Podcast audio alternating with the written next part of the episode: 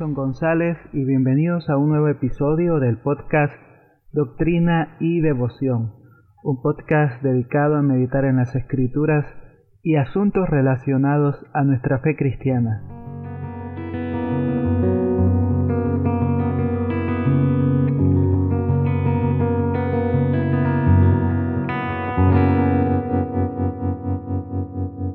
Para quienes están escuchando el podcast o lo han escuchado más de alguna vez, sabrán que los últimos meses, que en las últimas en los últimos episodios, mejor dicho, he venido tratando lo que es la primera carta de Juan. En este episodio no voy a tratar ese tema, no voy a tratar esa carta, a pesar de que es una carta que nos enriquece, que nos edifica, que nos llena. Hoy quiero hablar sobre un tema que posiblemente no sea de tu agrado, te lo advierto desde ya, porque hay mucha gente que se molesta cuando hablo sobre esto, porque nos toca de alguna manera algo sensible en nosotros. El tema del cual quiero hablar, posiblemente ya lo deduciste del título de este episodio, y es el entretenimiento cristiano. Saben, en las últimas semanas he venido tratando este tema desde mi página de manera directa o indirecta. Las reacciones no se han hecho esperar. Mucha gente se ha molestado, mucha gente se ha indignado. Más de 100 personas se han ido de la página o han dado dislike a la página. Algunos me han reportado algunas publicaciones, pero no quiero que interpretes esto como un victimismo, no, al contrario. Lo que te quiero decir es que este, este tema, es que esta situación es bastante sensible, porque cuando hablamos de entretenimiento cristiano, estamos tocando personajes o asuntos que son muy delicados, que son muy sensibles, son muy queridos por muchos de nosotros.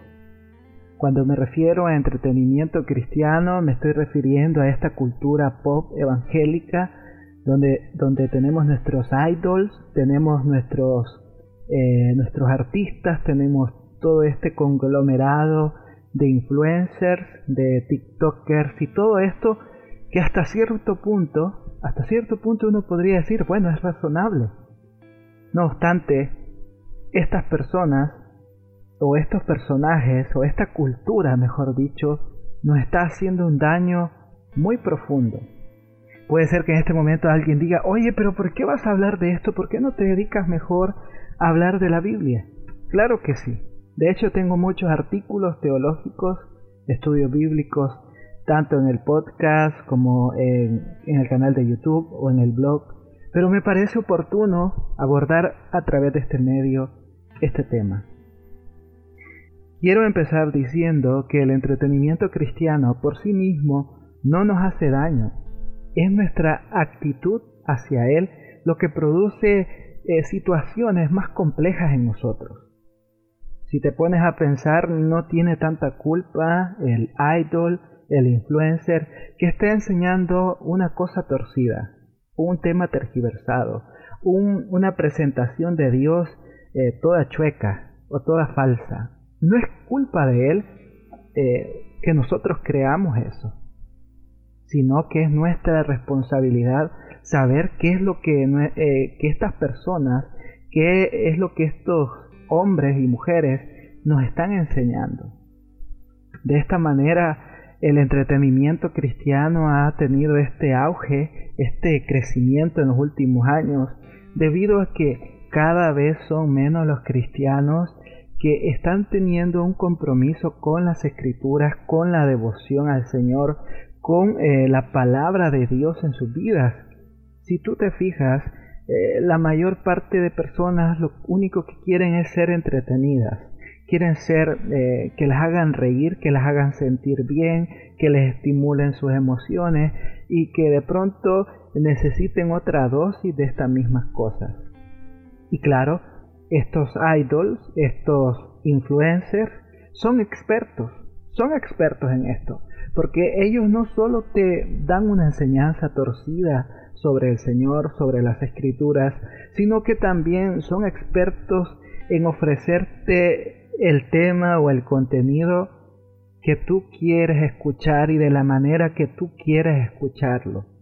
Porque si algo es muy obvio y no se necesita ser muy sabio, Es que la gente no quiere escuchar un Dios, o más bien dicho, el Dios de las Escrituras. No quieren escuchar al Jesús de las Escrituras. La gente quiere escuchar todo menos eso. E incluso muchos de nosotros los cristianos no queremos escuchar lo que la Biblia en verdad dice.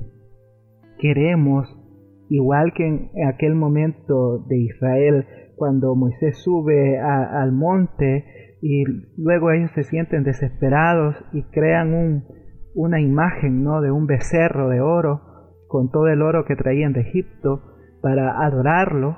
De igual manera nosotros, al no tener esa conexión, al no tener esa devoción con el Señor, creamos nuestra propia, eh, nuestra propia versión de Dios, nuestro propio Dios, nuestro propio Jesús.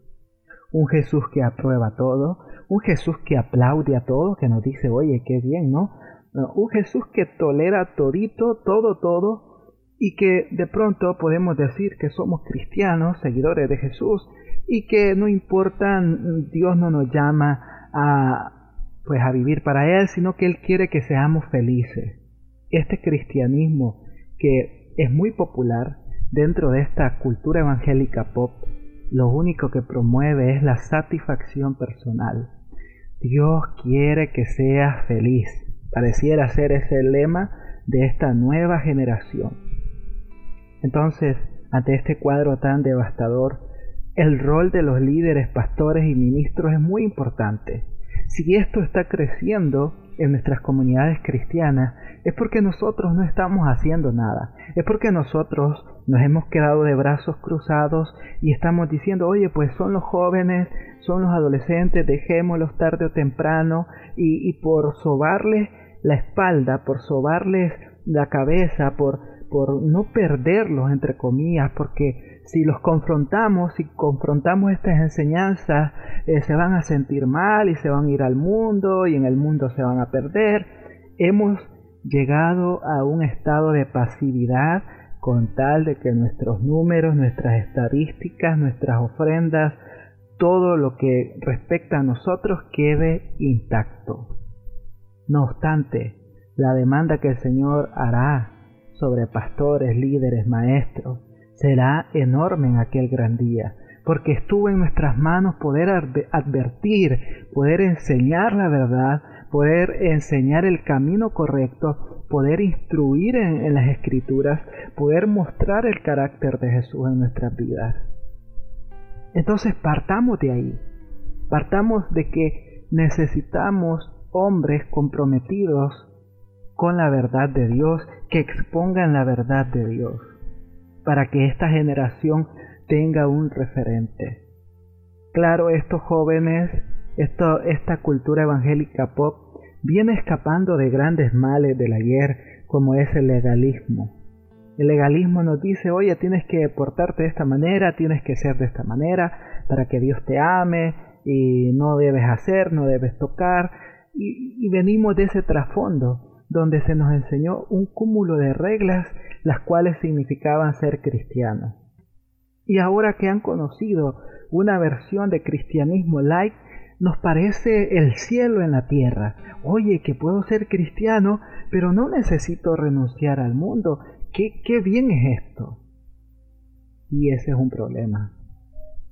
Porque hemos escapado del legalismo, pero ahora nos encontramos en una esfera mucho más dañina, mucho más perjudicial, porque en aquel momento vivíamos cumpliendo normas, reglas, estatutos para mantenernos salvos o para ser salvos, y ahora nos encontramos en la otra parte, en el otro costado, en el otro extremo, y es que pues soy salvo, eh, soy cristiano, pero no necesito todo lo que implica ser cristiano. Basta con que en algún momento de la vida yo haya hecho una oración eh, diciéndole a Jesús que entrara a mi corazón y ahora puedo vivir como me, como me salga del corazón hacerlo, diciendo lo que quiera decir, haciendo lo que quiera hacer, porque Dios siempre me ama y Él quiere que sea feliz. Y así viven muchas personas engañadas por su corazón, por eh, esta cultura evangélica tergiversada que, impera en muchas comunidades.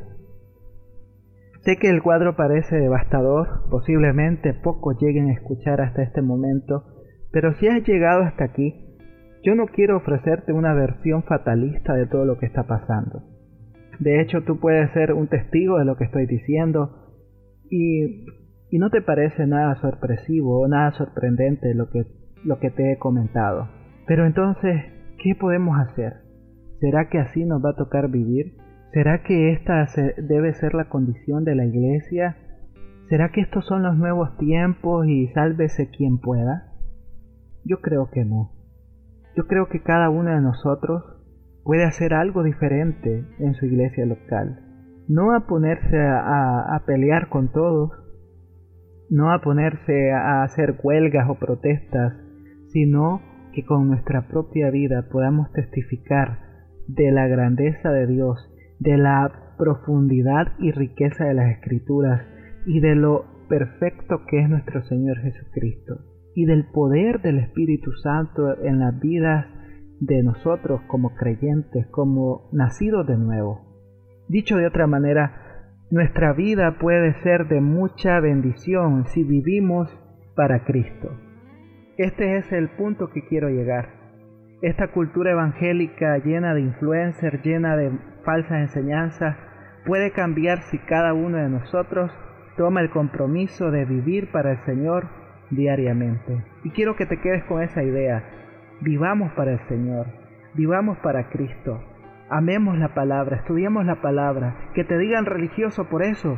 Pues venga, seamos religiosos según estos nuevos criterios, pero que no nos cansemos nunca de cada día vivir para el Señor. ¿Que vamos a fallar? Claro que sí, todos fallamos, pero permanezcamos siempre, siempre con el Señor.